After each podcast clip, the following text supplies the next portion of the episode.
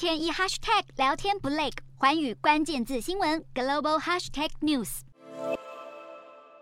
合力抬起遗体放进货车里，乌克兰警方和军人忙着协助居民清理家园。在战争前线的顿内茨克，经常遭受战火波及。俄军近来对乌克兰重要基础设施发动了八波空袭，大约有一千多枚火箭和飞弹，造成乌克兰数以百万计的民众在入冬之际没有水电可用。但抢修的速度总是跟不上俄军空袭的速度。尽管目前乌国用电量比战前减少百分之二十五到百分之三十，但乌克兰仍然面临严重的供电短缺。俄军频频攻击乌国能源基础设施，也招来各界批评声浪。对此，俄国总统普京首次回应。普丁很呛西方国家，当乌克兰不对一个人口超过百万的城市供水，所有国家默不作声。但只要俄方采取行动与有所回应，就大吵大闹，怒批西方国家只会搞双标。